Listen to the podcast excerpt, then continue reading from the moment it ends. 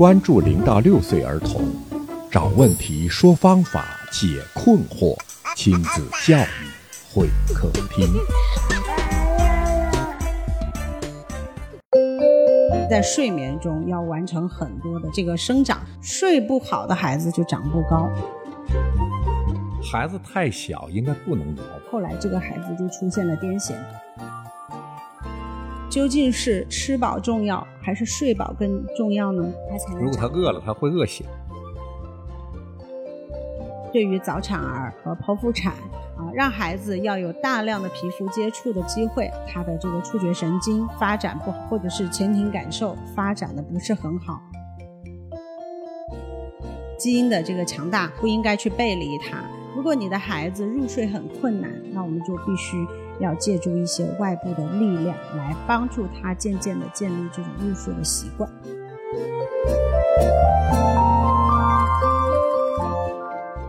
听众朋友，您好，欢迎您来到亲子教育会客厅，我是龙毅。今天同样会客厅为您请来了两位嘉宾，第一位嘉宾呢是张爱静老师，他已经深耕零到六岁儿童教育行业二十多年了，并实践早期教育理论和教学团队管理以及培训十五年。大家好，我是张老师。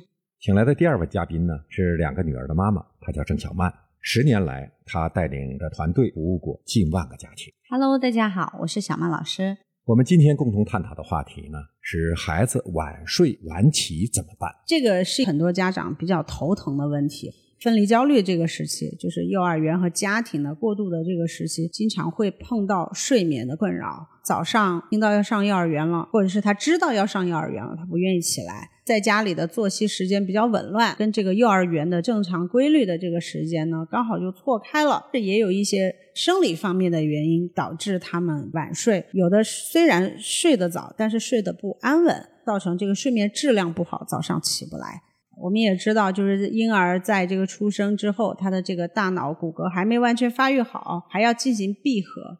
他是在弥补在胎内还没有成长完的这个成长步调，在睡眠中要完成很多的这个生长啊。老人他一般总结就是，睡不好的孩子就长不高，他睡觉长个，他需要大量的睡眠，不只是物质的营养，长身体。哎，有道理。是的，因为我们人呢是社会性、群居性的动物，它不需要一在一出生之后就开始自保，因为保护它的人还有父母呢。所以呢，这个也是安全感的一个重要的来源。在生长的时候睡不安稳怎么办？其实哄睡的方法也有很多。首先就是你的环境先适合哄睡，像有一些比较嘈杂的地方很难入睡，所以首先先从环境开始。吃完奶了，我们就基本不跟他说话了，轻轻的拍拍，舒服的轻轻的摇一摇，可能他就很快就入睡了。孩子太小，应该不能摇吧？并不是这样的。为什么孩子喜欢摇？在这个感觉统和里面呢，有几种不同的刺激。这个摇晃呢是前庭方前庭觉上面的刺激，这个属于内耳的这个前庭感受器官。轻柔而大幅度的缓慢的这种摇晃，能够让前庭感受觉得舒适，它会降低孩子的警觉性，更快的帮忙入睡。但是当孩子入睡之后，就不要再摇了。这也是这个摇晃的一个好处，因为它会刺激到孩子的这个前庭发展。尽量避免的是，应该是叫颤抖和抖动。我记得当时出了一个这么样一个让人惋惜的新闻，爸爸很喜欢这个孩子，就抓着孩子的肩剧烈的抖动和摇晃，后来这个孩子就出现了癫痫。孩子的大脑是非常脆弱的，他不可以频率这么高速、剧烈的这样的摇晃。比如说，冲孩子发脾气，对孩子进行这种摇晃和抖动，这些是严格不允许的。但是我们刚刚讲的降低孩子的警醒度的这种催眠式的大幅度的，你像我们会睡一些像秋千一样的摇篮吗？摇床，其实这个都会帮助孩子入睡的。还有一种方式可以帮助孩子清醒，就是我们可以利用这个感觉统合的这个游戏，举高高、飞机抱啊，飞机报，它会警醒起来，警醒起来，他的睡意就会立刻消失掉。而且呢，这样的方式也不会去伤害孩子的大脑。所以呢，我们灵活用一用这样的小技巧，是可以帮助孩子，就是在他睡觉的时候，尽量不要跟他说话，制造一个非常温馨、安静的环境，让他更好的去入睡。零到三个月的小朋友一定要吃饱。还有一些情况呢，就是人为干预的孩子的睡眠不好。他说孩子要吃饱，家长对吃饱这件事情非常有执念，孩子中途一定会饿，所以他睡着了，我要把他叫醒起来，吃一遍夜奶，哦那不行啊，再去睡，然后孩子本来睡得好好的，这个睡眠就打断了。究竟是吃饱重要，还是睡饱更重要呢？我觉得睡饱更重要。他的神经细胞，所有的器官都在长，什么时候长？睡眠。是对哺乳期的一些家长啊，请尽量不要这样做，因为孩子在这个时候睡得好，比吃饱了更加重要。就是尽量鼓励孩子睡整觉吧。有一个妈妈分享经验说，我两个小时一定要叫他起来吃，睡着也要叫吗？他说是。我说为什么？因为我怕他饿。是。后来我们也跟他分析了，千万不要，一定要让孩子睡饱了，他才能如果他饿了，他会饿醒。是的，是的他自然而然会哭嘛，顺其自然对，顺其自然。你看小朋友一饿，其实他都会通过哭的方式来传递给我们。还有一种呢，是孩子的这个触觉感受不好。孩子的触觉感受在婴儿时期，它也非常非常的重要。